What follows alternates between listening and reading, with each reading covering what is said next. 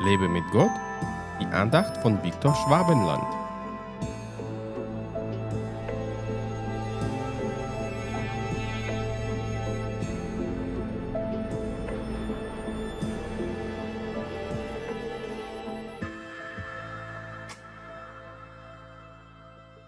Der Herr macht die Blinden sehend, der Herr richtet die Elenden auf, der Herr liebt die Gerechten.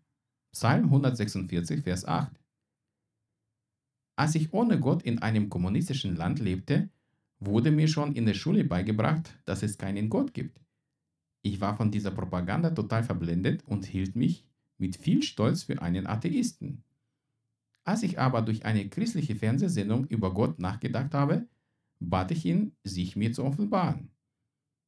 Das hat er gemacht und nahm mir die ganze Verblendung von meinen inneren Augen weg.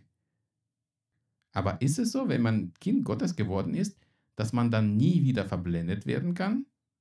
Leider nicht. Besonders Kinder Gottes müssen sehr auf ihr Leben achten, weil der Feind uns versucht immer wieder zu verführen und zu verblenden. Wenn wir für unsere ungläubigen Mitmenschen beten, sollten wir Jesus bitten, dass er ihnen die Verblendung wegnimmt, damit sie seine Wahrheit erkennen können. Jesus richtet die Elenden wieder auf. Das kann ich nur bestätigen. Ich habe mich früher wie ein Häuflein Elend gefühlt, doch Jesus zeigte mir, wer ich in ihm bin und richtete mich wieder auf. Er hat mich seine Liebe nicht nur spüren, sondern auch ganz praktisch erfahren lassen. Durch Jesus Christus sind wir zu Gerechten geworden, auch wenn wir von der Natur aus Sünder waren. Und weil er uns gerecht gesprochen hat, haben wir den Zugang zu der Liebe unseres himmlischen Vaters. Wir sind keine Elenden mehr, auch wenn die Welt uns teilweise immer noch für solche hält. Wir sind vielleicht schwach, aber mit uns ist der allmächtige Gott, der in den Schwachen mächtig ist. Wir sind zwar noch in dieser Welt, aber wir sind nicht von dieser Welt.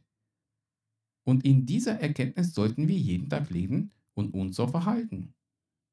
Wenn du noch irgendwelche Unklarheiten in deinem Leben hast, bitte Gott darum, dir die Klarheit zu schenken und die Verblendung wegzunehmen. Lebe in seiner Wahrheit. Gott segne dich. Hat dich diese Andacht ermutigt?